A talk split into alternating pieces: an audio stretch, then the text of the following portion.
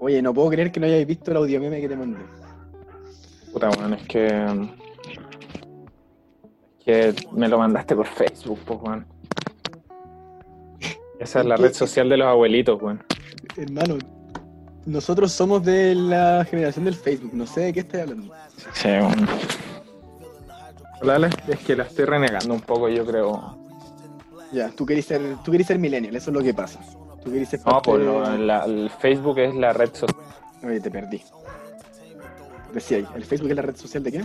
Millennial por excelencia, Bueno, que dice generación X. ¿o no? Lo único que te estoy diciendo es que tenés que asumir tu edad y tu generación. Y nosotros somos generación Facebook. Sí, es cierto. Pero sabéis que en un momento estaba tan adicto al Facebook que dejé de usarlo. Sí, eso pasa. Yo he tenido. Yo he tenido mi hartas veces que me desconecto de Facebook, hago esa cuestión para como que desaparecer de Facebook sin que se borre la cuenta. Y después vuelvo. Y, y lo hago porque pierdo muchas horas en ello. Yo vuelvo a Facebook exclusivamente para, para suscribirme a ciertas, a ciertas páginas que te dicen como ya pon- inicia tu sesión con Facebook. Para eso la uso y para ver Cowboy Bebop. Cowboy Bebop, qué buena serie. Oye, Galo. Galo Galísimo. Galillo. ¿Viste la nueva película de Kubrick? La nueva película de Kubrick. La nueva película de Kubrick, po, la del 99. O sea, la más nueva. Es la nueva, o sea, sigue siendo nueva en cuanto no haya una nueva película de Kubrick. Y como esa fue la última, es la nueva película de Kubrick. Es un buen punto. Y, y es la última, no solamente como la última película de Kubrick, sino que es la última película de Kubrick. Porque no sé si tú cachai toda la teoría conspiracionista que hay alrededor de esa película. Cuéntame. ¿Cachai de que... Ya, pues la cuestión es que esa película es protagonizada por Tom Cruise y eh, otra loca que se me olvidó. Nicole Kidman. nombre, Nicole Kidman, gracias. Pero que no es tan importante para la teoría conspiracionista. La cuestión es que, Un bueno, poco. todos saben que Kubrick ha hecho muchas películas, de las cuales ninguna he visto, siendo una de las más importantes ¿Ninguna? espacio. No, no. Solamente he visto Eyes Wide Shut, que es. ¿En la serio? película ¿Y no has visto 2001 Odisea al espacio? No, no la he visto. ¿No has visto Naranja Mecánica? No, tampoco. Pucha, No Vini, tengo, tengo ahí Vamos a perder el respeto de nuestros de nuestros auditores.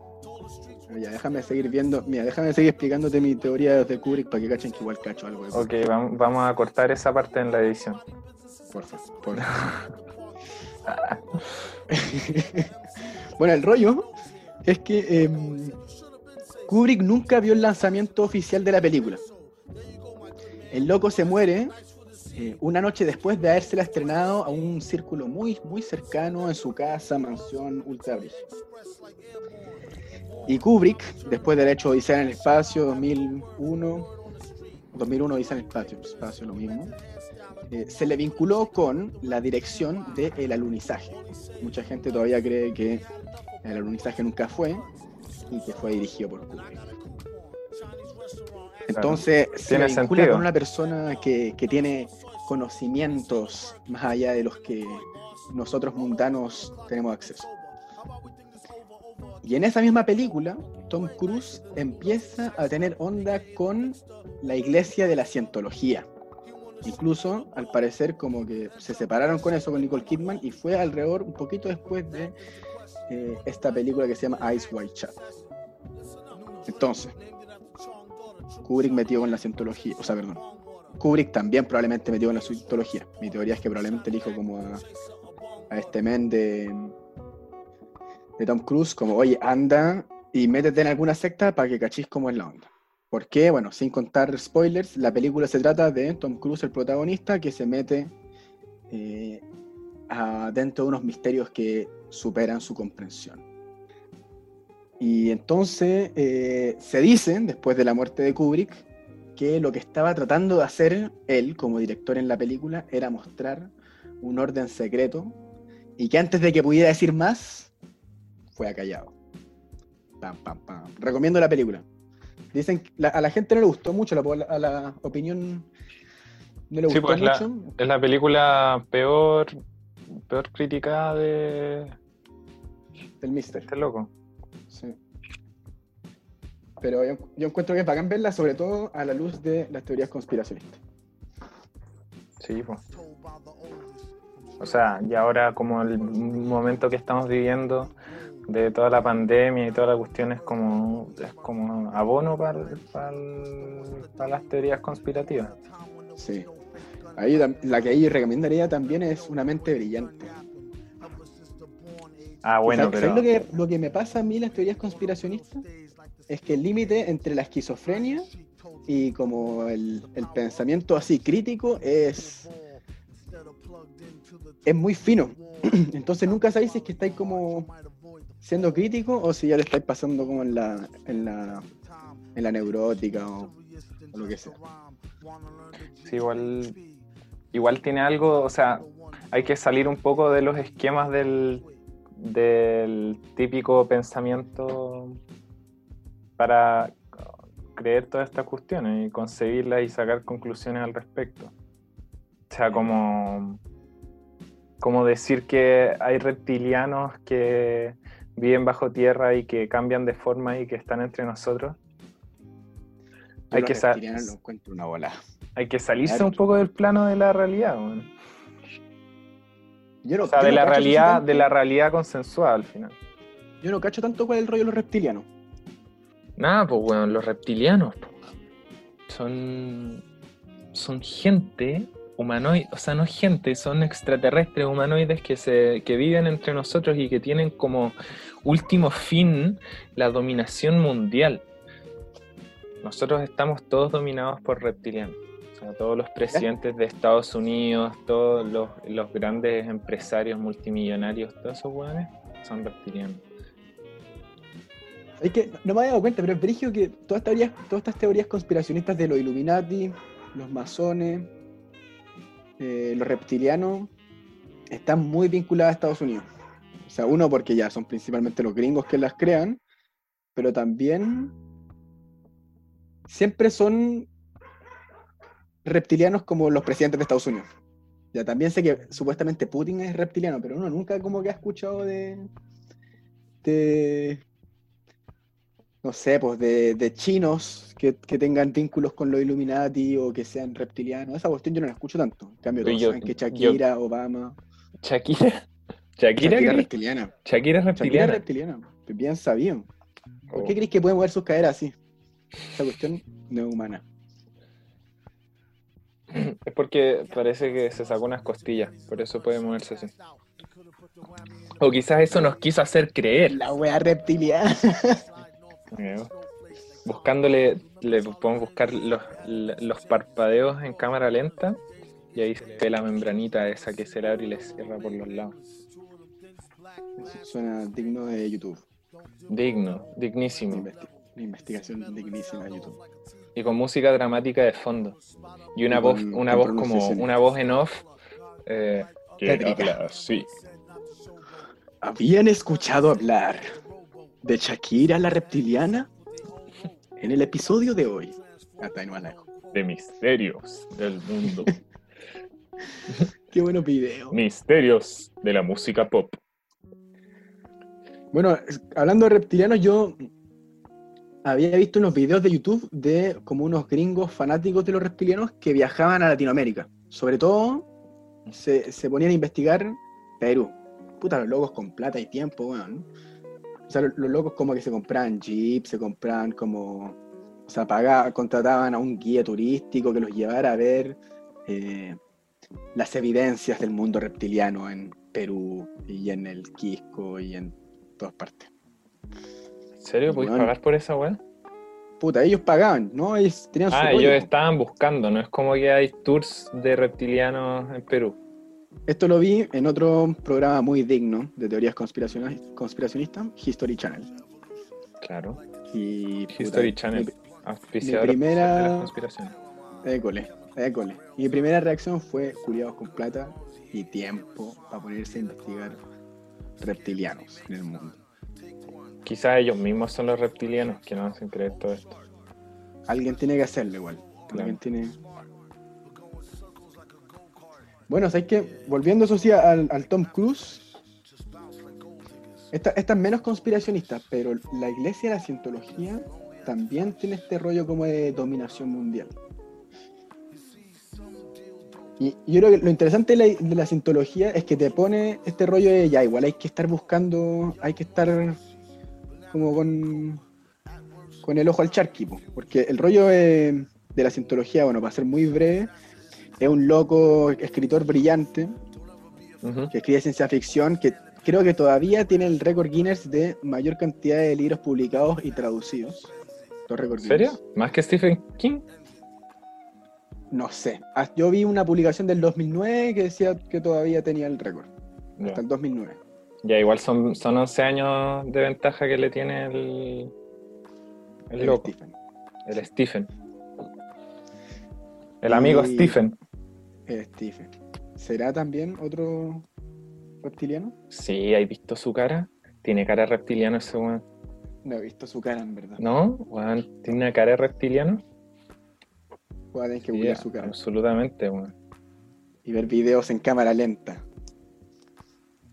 De cómo parpadea. de cómo parpadea.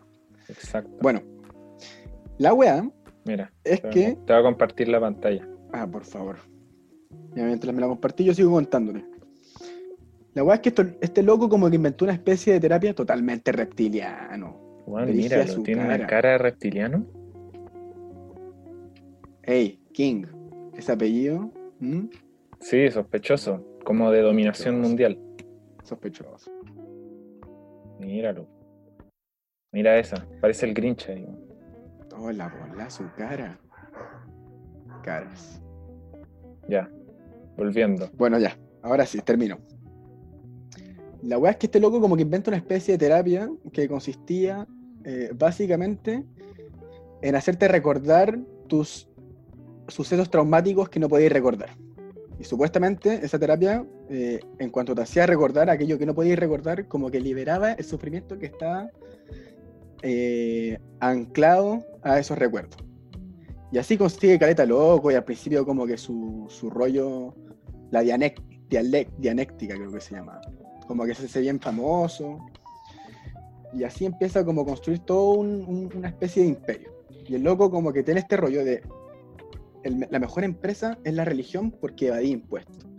Entonces loco como que hace que su empresa se convierta en una religión, la religión de la cientología, y empieza a ganar adeptos. Y cuando se muere, otro loco, más loco yo creo aún, agarra su puesto y empieza a tener una, una guerra como con el servicio impuesto interno en Estados Unidos. Eh, porque, puta, servicio de impuestos internos no los quería conseguir a religión. Entonces lo que hacen el loco es infiltrar hueones en el FBI, infiltrar hueones en el servicio de impuestos de, de Estados Unidos, en el Interpol de Inglaterra, bueno, empiezan a infiltrar hueones por todas partes. Este creo que se llama el caso Blancanieves en Estados Unidos. Al final los terminan cachando, pero los locos están metidos hasta las patas.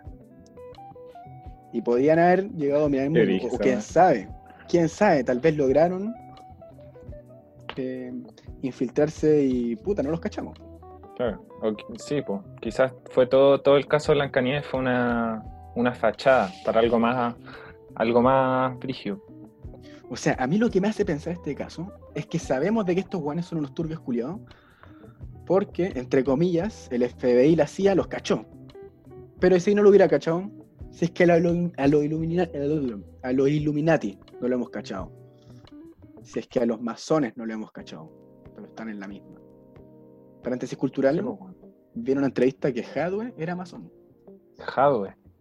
École. Bueno, es que en verdad los masones, los masones vienen, vienen de, de hace mucho tiempo. Y nunca han sido como, o sea, tienen todos sus, sus ritos secretos y toda la cuestión, pero nunca ha sido como una, una secta de la cual se dudó su existencia.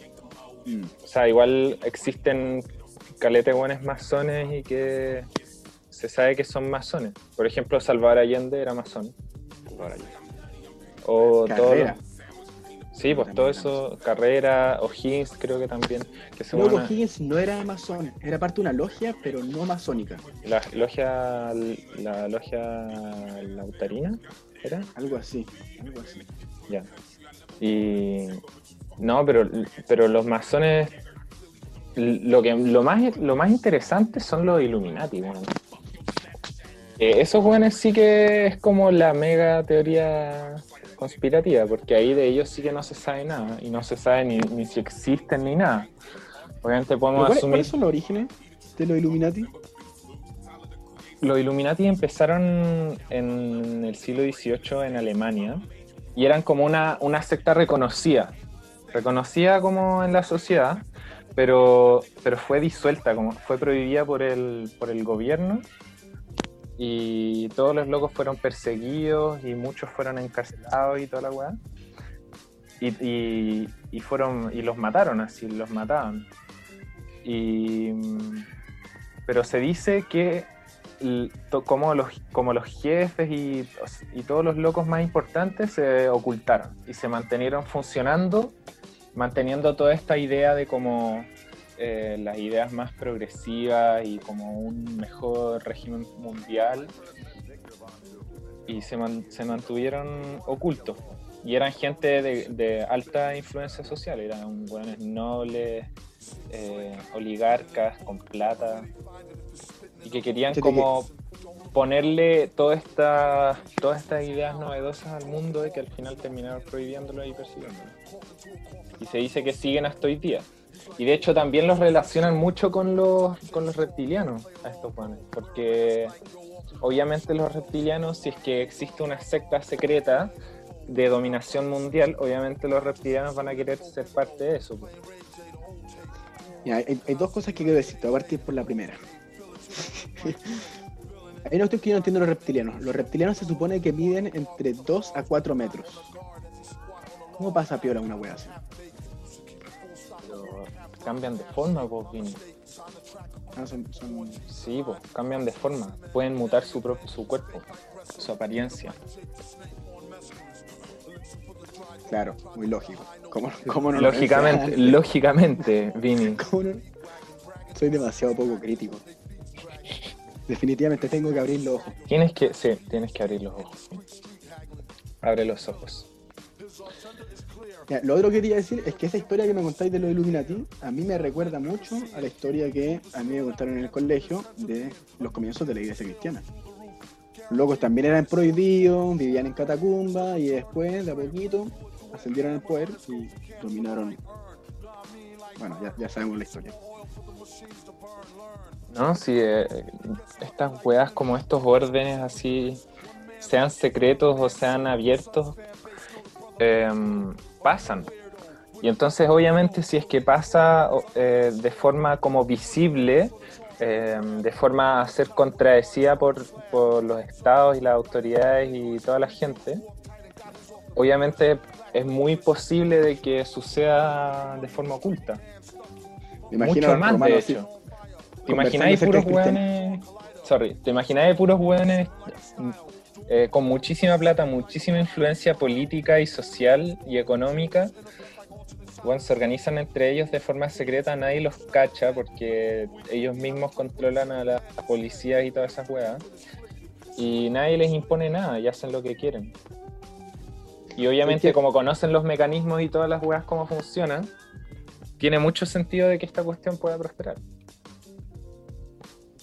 Lo, que te iba a decir es que me, imaginaba a los romanos conversando acerca del cristianismo en esa época. Como, ¿escuchaste la weá de los, cristianos, man? Oh, sí, esa secta que quiere cambiar el mundo. y de este repente. Este buen, Jesús, que vendió muchísimos libros. pero eran todos el mismo. Sí.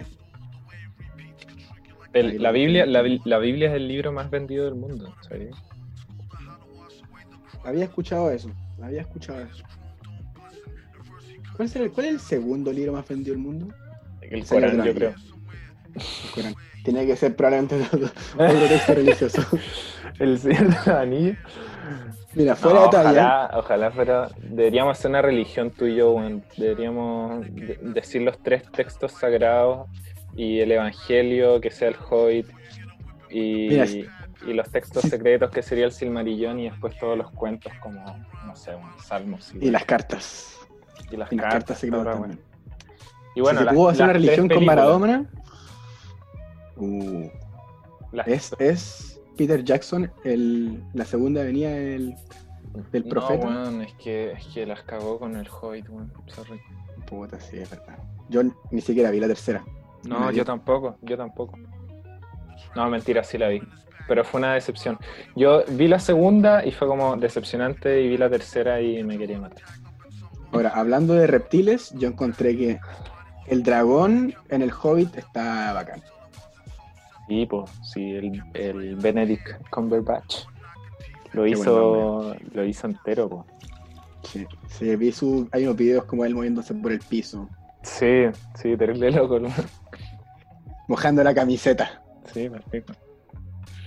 Con todos esos puntitos blancos en la cara para medirle las expresiones. ¿Hasta dónde hemos llegado? Bueno, hablando de puntitos y, caras de expresiones, hace poco igual vi un video que me dio miedo, que era un loco que tenía un programa súper sencillo de usar, que agarraba la imagen de cualquier persona, este lo hacía como con Putin, con Trump, y no me acuerdo como con el Papa y no sé quién más. Y el loco, sin puntitos ni nada, como que se grababa a él y el programa hacía que se grabara otra imagen, eh, como si el que estuviera hablando fuese Trump o, o Putin o otro que quisiera. Y la cuestión se veía muy real. Era como otro paso para las fake news. No, pero bueno, Era- es que, es que eso de, la fake news y como la posverdad y todas esas weas, eh, es un golpe brígido a. brígido a todo, todo lo que creemos como antiguamente, ¿cachai? Como todo lo, todo lo que se basa en nuestra sociedad actualmente. Sí, po. Como que ya no le creemos a nada, weón. Entonces, fácil caer, fácil creer en todas estas weas, todas estas teorías conspiracionistas, pues, weón. Porque, porque ya nada tiene sentido, entonces obviamente algo que en- anteriormente no tenía nada de sentido, como, como que bueno, el mundo está controlado por una raza de alienígenas extraterrestres, obviamente se puede, se puede creer que, que, que sea así. Alguien, alguien que controle. Y bueno, también están los creyentes de que los reptilianos tienen una, una estación espacial en la Luna y que desde ahí mandan rayos de no sé qué weá como para controlarnos los pensamientos. Y por eso, aluminio. Cascos de aluminio. ¿Cómo no? ¿Cómo no? Así que eso, lo dejamos ahí, no creemos en nada. Y, Y listo. Y listo. Chao. Chao.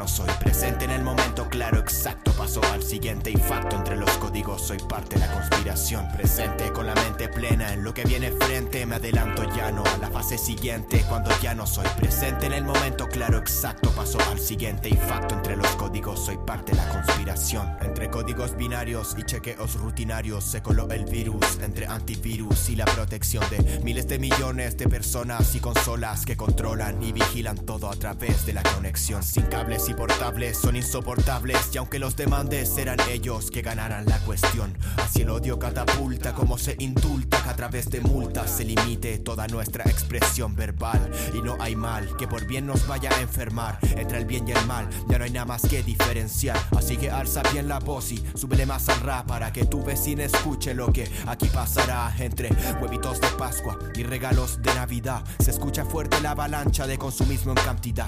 Otro Truman Show, solo que acá el true es de verdad. Observan tus gustos con cámaras de seguridad. Niño Illuminati y lagartos infelices son. Otro invento nasty de que nunca nadie ha visto son. Inventan las reglas de su propio juego con la alteración de toda coincidencia con la realidad. Observa bien tu alrededor y siente ese denso odor que emana desde ese dron manejado desde un control por alguien que dice pelear y comprender tu situación cuando por razones que ya no hay paz en mi interior. Cuando la luz vigila esconderse entre las sombras es la única salida cristalina de las normas. Como un cuerpo celeste que se cuela entre las ondas me escondo de la peste y de la peste testosterona. Cuando la luz vigila esconderse entre las sombras es la única salida cristalina de las normas. Como un cuerpo celeste que se cuela entre las ondas me escondo de la peste que adormece mis neuronas. Presente con la mente plena en lo que viene frente me adelanto ya no a la fase siguiente cuando ya no soy presente en el momento claro exacto paso al siguiente y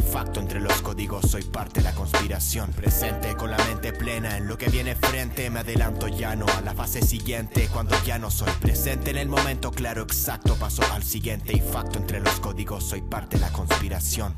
Como regla estorbar así que vela yo con cautela voy slow ride. En un ritmo de low fi te desordena la sordera que causa mi good vibe. Así que busca la luz high que en la altura se esconde la sutura que luzca la apertura que perdura en el falso sky de este estudio como en un show de realidad Wow. como en un show de realidad como en un show de realidad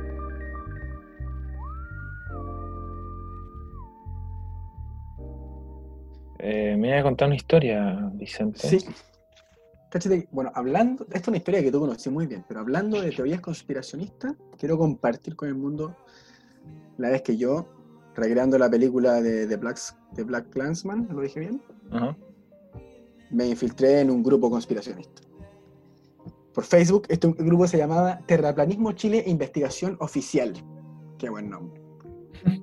Y era un grupo serio, o sea, tú, tú entrabas y la inscripción era, este es un grupo de investigación respecto al terraplanismo serio, a todos los que hagan meme o lo que sea serán echados del grupo y bla, bla, bla. Y tenéis que mandar una solicitud y toda la weá. Te pedían estas cosas. Ya, Brigio. Y entré y bueno, fui, fui parte primero como observador de este grupo de terraplanismo e investigación. Yo estuve como alrededor de ocho meses, entonces hubieron diferentes etapas que atravesó este grupo. En este grupo se hacían charlas de terraplanismo, se, se compartían experimentos que probaban.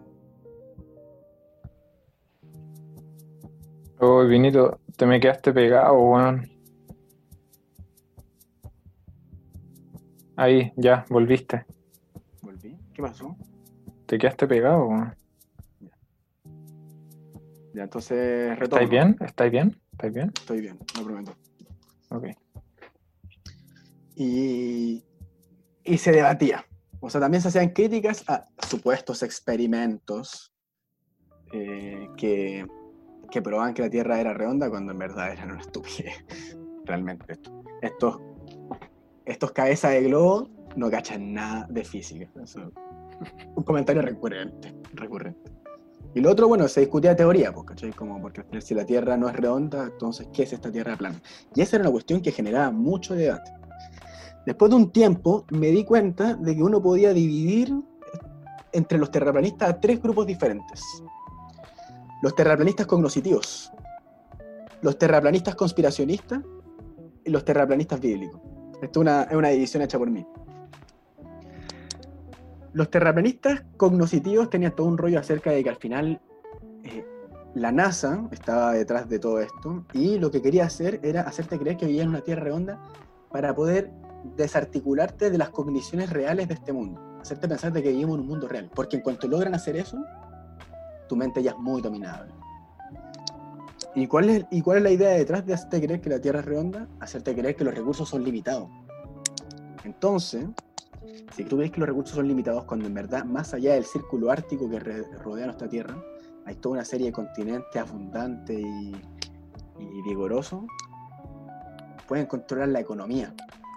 Un poco así como Hunter X. Algo así. Exacto. Hunter x Hunter. Corrección. Dígalo bien, por favor. Cazador X Cazador. Eso. Entonces, bueno, tú discutías con ellos y era como. Una, una vez tiré un comentario así, fue como, por favor, abra los ojos. Antes de aprender acerca de las teorías de la Tierra plana, tiene que aprender a si es que quiere antes caminar. Abra los ojos y después hablaremos. Igual era, era difícil conversar con él. Después estaban los terraplanistas conspiracionistas, que eran como los que tenían todos estos rollos de que al final todo detrás estaban los reptilianos y los Illuminati, los grandes órdenes mundiales. Pero igual se parecían harto los cognoscitistas. Y después estaban los terraplanistas bíblicos, que eran expertos en el texto bíblico. O sea, se lo conocían, pero bueno, de memoria, y te lo citaban a la perfección. Sus publicaciones generalmente eran como, ¡pum!, la torre de Babel. Nuevamente la NASA intenta vencer a Dios y romper la cúpula del cielo. Una ofensa, no sé qué cuestión. La Biblia lo dice muy bien, pa, texto bíblico que dice la buena. Y entre ellos hay gente que se pelean. Generalmente los cognoscitistas, que eran más científicos, odiaban a los bíblicos. Los reptilianos igual se movían para todos lados. ¿Los reptilianos? Pero en lo que siempre estaban de acuerdo era en que la NASA era el gran enemigo. Maldita NASA. Bueno, igual en un momento tuve una disputa y, y me enojé con el grupo y me salí. Pero esa fue mi experiencia en terraplanismo Chile Investigación. Ah, y participé de una charla con internacional, con terraplanistas gringos, argentinos y chilenos, para conversar acerca de el estado de la condición humana, de la conciencia humana y la falta crítica que no les permitía ver a los seres humanos que la Tierra es realmente plana. Y tú eras, tú eras un fiel representante de los cabezas de globo en el grupo. Era un fiel, sí. Entonces, seguramente los amigos ahí de- del círculo de terraplanistas hablaban, oye, ¿cachado ese cabeza de globo que anda metido por ahí causando problemas? Probablemente. Probablemente. Incluso hubo una vez que yo, yo era muy serio, yo en verdad quería conversar con estos locos, cachar qué, qué volar. Entonces les tiraba mi rollo. Y una vez que hice un comentario y un loco publicó, tenemos un troll.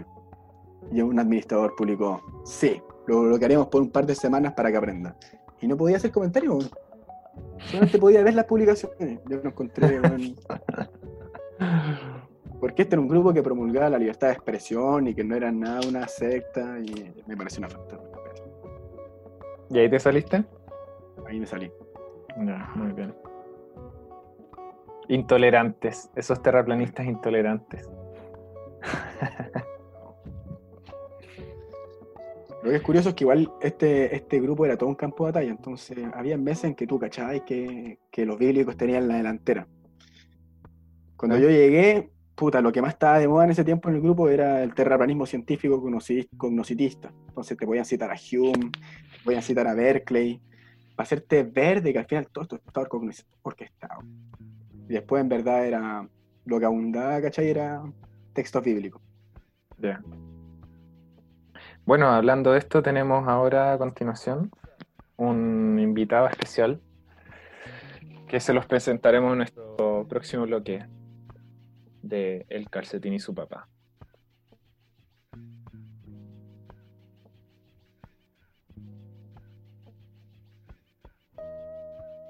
Estamos al aire con un invitado especial, Vini, el doctor Yosela Hueva.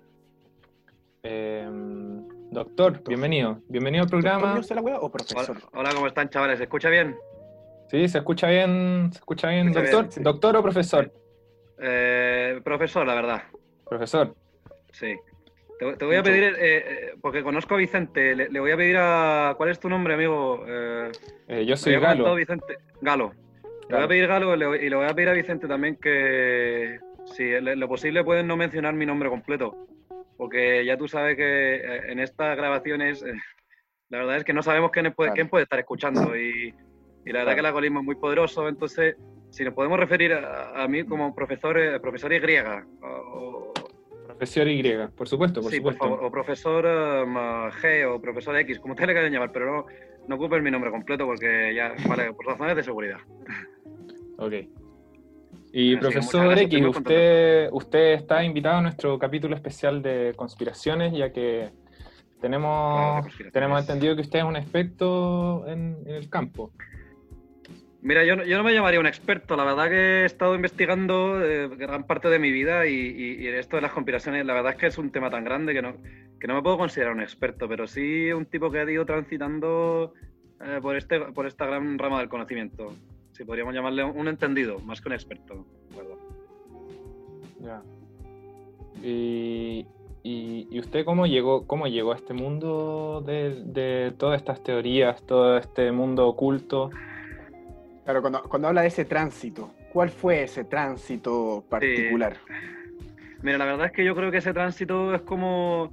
La verdad no es como llegar y abrir los ojos de un día para otro. Es que uno, uno en este tránsito, como yo le llamo, es que uno va abriendo los ojos un poquito todos los días. Eh, no podría decir que yo tengo abierto totalmente los ojos, pero sí que cada día intento fijar mejor la mirada en las eh, superestructuras que nos constituyen como civilización. Eh, estoy afinando un poco el ojo en ver estas resquebrajuras. Es bastante impresionante cuando empiezas a hacer hincapié en esas resquebrajuras de las que antes no te habías dado cuenta. Por ejemplo, un ejemplo para mis amigos terraplanistas, que le mando un saludo muy afectuoso. ¿Tú sabías, por ejemplo, que, que la NASA es, es la única institución que, que, vale, que tiene derechos de imagen del espacio exterior? ¿Tú sabías que ninguna fotografía del espacio se publica sin que antes la prevé la NASA?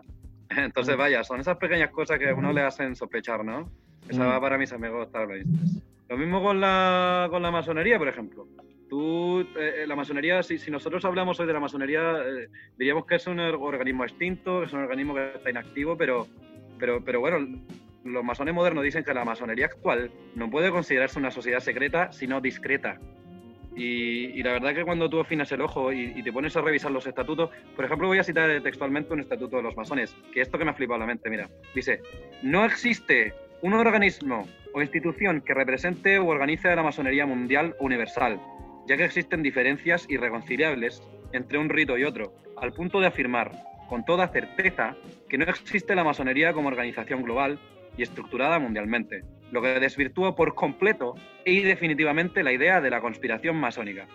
No sé tú, no sé tú Vicente, no sé tú Galo, pero a mí me parece que un estatuto que tan radicalmente intenta desvirtuar cualquier sospecha de una conspiración en su contra me parece extraño. ¿Vale? Porque Claro. nosotros tenemos, tendemos a pensar que estas organizaciones están extintas, son arcaicas. Eh, por ejemplo, un, un- un ejemplo con los Illuminati, que es un grupo secreto de la Ilustración. Todo el mundo los creía extintos y vale que se reagruparon y, y en silencio provocaron la Revolución Francesa. Vale que no es menor, chico. No, Y estos, estos organismos sombras. Y, y lo mismo si vamos a vuestro querido país, a Pero, Chile. Dígame. Profesor, Usted, usted está diciendo que, profesor, profesor X, usted está diciendo que detrás de la Revolución Francesa estaban los Illuminati. Eh, O sea, pues claro, hay, hay teorías muy ciertas de, eh, como te digo, yo no lo puedo comprobar, pero, pero, pero dicen que se reagruparon y provocaron la Revolución Francesa. Son un grupo de ilustrados que estaban en contra del Estado. Y, y- y por, por- porque no se los tomó en serio, eh, eh, parece ser que se reagruparon y no sé, agarraron fuerza de no sé dónde y, y eso es lo que yo tengo entendido, por lo menos. Claramente tiene mucho sentido, profesor. Y profes- profesor, eh, nos cuenta un poco más. ¿Usted actualmente está, está concentrado en algún, en algún estudio? ¿Se está, ¿Se está especializando en algún área o está investigando? ¿Nos puede contar mira. un poco de eso? An- Antes de contarte lo que estoy en lo que estoy trabajando actualmente, te quería, te quería mencionar una pequeña cosa sobre, sobre tu país que te va a interesar mucho, ¿vale? Que tiene relación con lo que yo estaba aprendiendo. Quería comentar algo con la figura de Joaquín Lavín. No sé si ustedes conocen a Joaquín Lavín. Me imagino Sí. que sí lo conocen. Y vale, ¿Sí? que, que- que si miramos eh, eh, los movimientos que ha tenido Joaquín Lavín son a lo menos controversiales. Una persona que, que reclama tanto tiempo en la televisión nacional, si no se cansa de aparecer públicamente, es porque algún mensaje quiere enviar, ya sea directamente o indirectamente. Pero lo más importante es que Joaquín Lavín pertenece a la obra del Opus Dei. Y eso es lo que mucha gente olvida.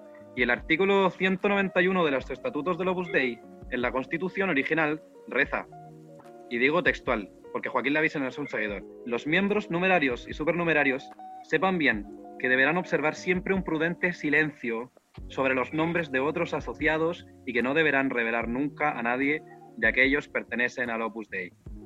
Y una herramienta muy importante que me ha permitido saber esto y muchas cosas más, y la verdad se ha dicho, chicos, y con esto termino el, primer punto, que hay una importantísima plataforma de información que me ha ayudado mucho con mi investigación y con la información para desarrollar mis teorías. Esta es una página que prefiero no nombrar porque, vale, porque su algoritmo es tan poderoso que vaya, que si la nombro vamos a terminar todos más identificados que, que los reptilianos que la manejan, tío. Es una página nombre empieza con Y. Es una página cuyo nombre empieza con Y. La verdad es que es una página muy conocida de videos.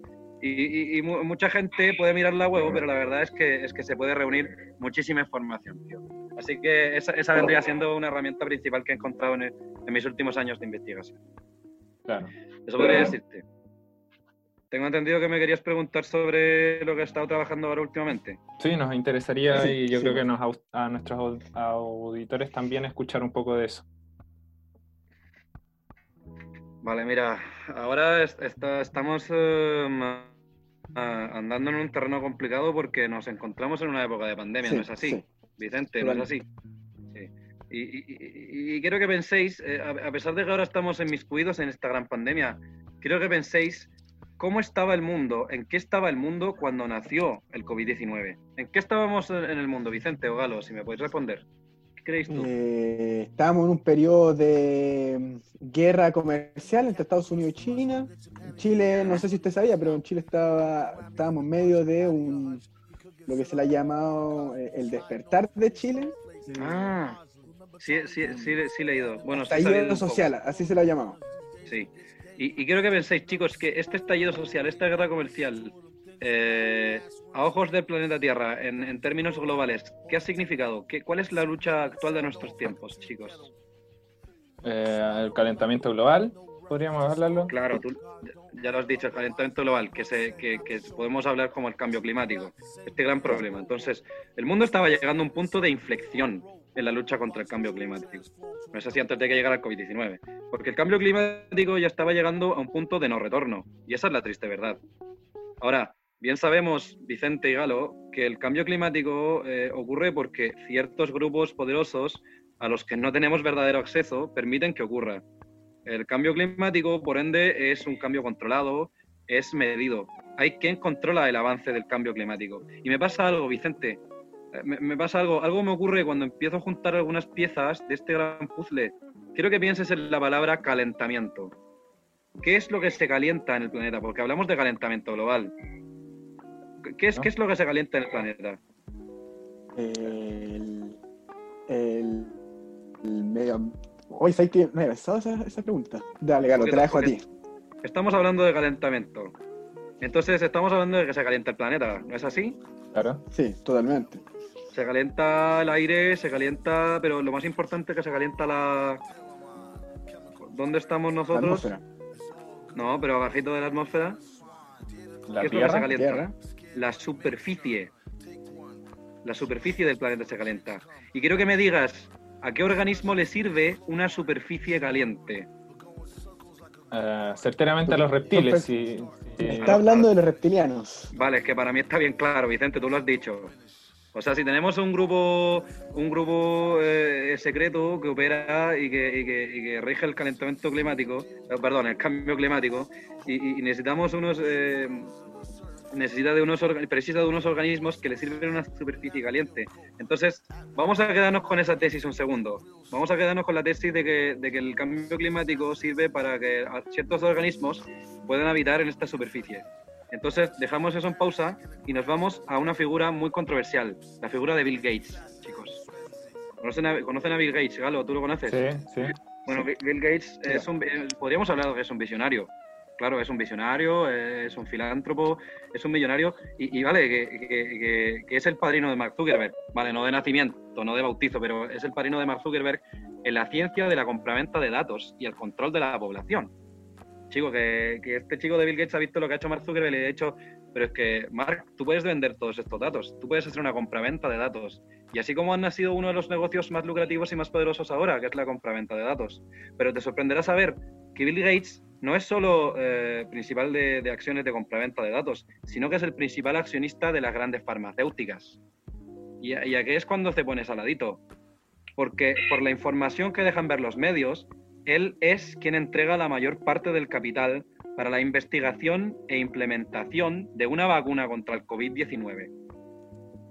Y para los que no saben o los que no se han dado cuenta, una vacuna es la forma más fácil de hacer entrar información a un organismo. Imagínate tú que además la vacuna del COVID-19 será a lo menos una implementación masiva, mundial y lo peor de todo, casi obligatoria, ya que los gobiernos presionarán a sus ciudadanos para hacerla. Y los ciudadanos que viven a merced de la información de los medios estarán 100% convencidos de que es lo mejor para ellos. Entonces, por un lado, tenemos un cambio climático que está calentando la superficie del planeta a voluntad de grupos poderosos y tenemos una campaña de vacunación masiva en curso para introducir información al organismo de la raza humana a manos de multimillonarios controladores de transnacionales como Bill Gates. ¿Me entiendes? Entonces vale, vale, una reflexión, tío. Sí. Entonces son estas piezas del puzzle que he intentado armar en la, contingencia en la que estamos y, y, vale que Bill Gates me parece una figura muy controversial. Eh, entonces son, eh, son estas series, estas complicaciones, estas tribulaciones que, me estaba haciendo, ¿vale? Que, ¿A qué son interesantes? ¿A qué sí, Vicente? Sí, ciertamente muy, muy interesante todo lo que está diciendo y eh, mucho tiene mucho razonamiento detrás, podemos ver. Mm. Sí.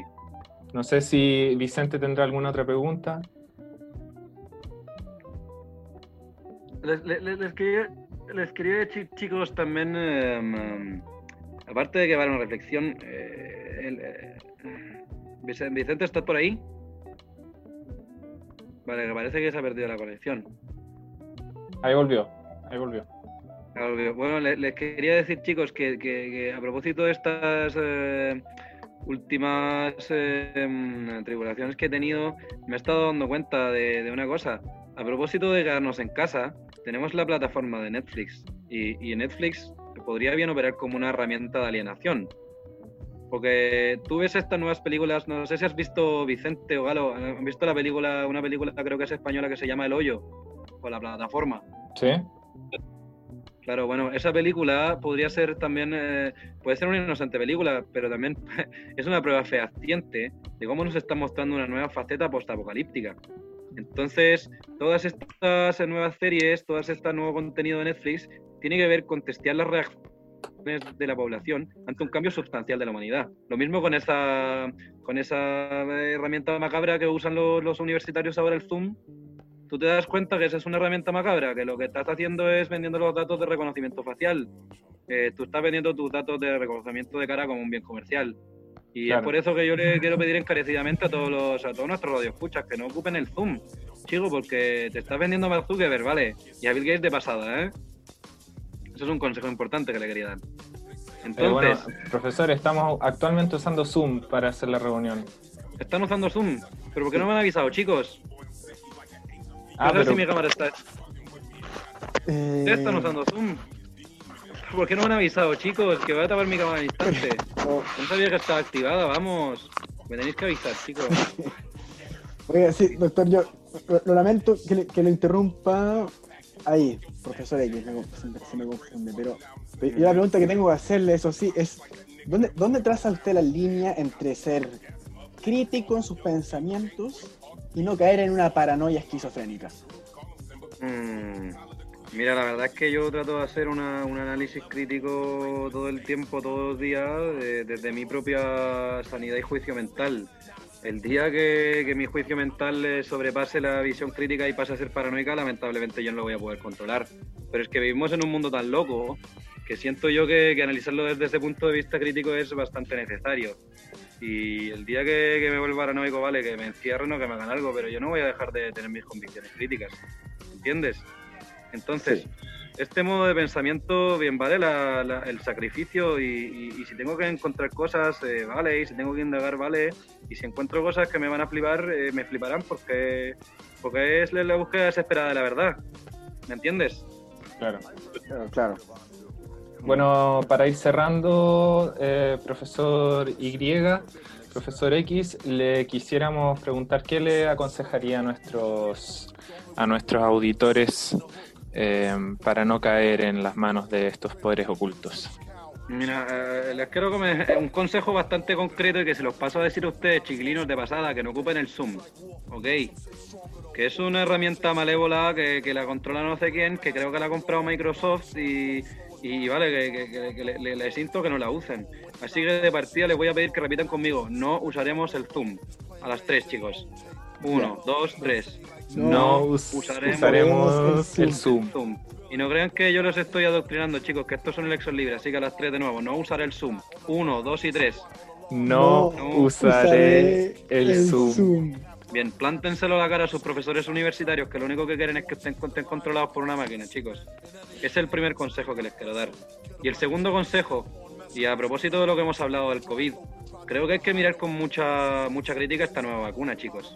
Creo que esta vacuna, eh, la verdad es que es a lo menos peligrosa. Y, y creo que nuestros auditores piensen por sí mismos y tengan una visión crítica frente a la vacuna del coronavirus. ¿Sí?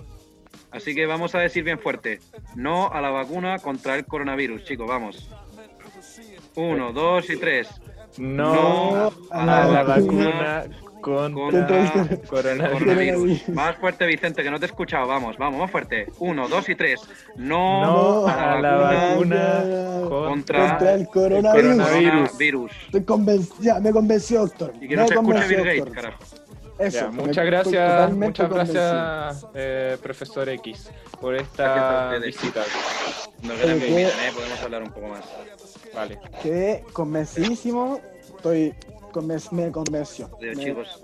Aquí, ahí, qué tremenda invitación del profesor José La Hueva, profesor catedrático de Flat eh, Earthers Community University, eh, también miembro del Centro de Estudios del, del, del Centro, miembro, investigador del Centro de Estudios Reptiliano y autor de numerosos libros como Date cuenta, La Tierra es plana, eh, entre muchos otros. Yo quedé, pero el que te diga lo que va a. Sí, nada que decir. Y bueno, pueden pasarlo a ver en su próxima gira. Eh, va a estar vendiendo su, su siguiente libro que se llama eh, Es un reptiliano, date cuenta. Eh, disponible en todas las bibliotecas del país, en las librerías del país y a la venta por Amazon y distintas plataformas digitales. Así que ahí, hasta ahí llega nuestro capítulo, Vicente, del Calcetín y su papa. Desde Em, Zoom nos despedimos. nos despedimos desde Zoom, que nunca más volveremos a usar. Muchas gracias. Kept a spear somewhere in these underwear. He swear it helped to get the gum out her hair. They need to get their thumb out their rears and show some skills. They come out in years instead of dumbing out in fears of their own shadow. In a game that 'em up to dead like cattle. Take your rattle and skedaddle before you get a whipping with the pen and pad paddle.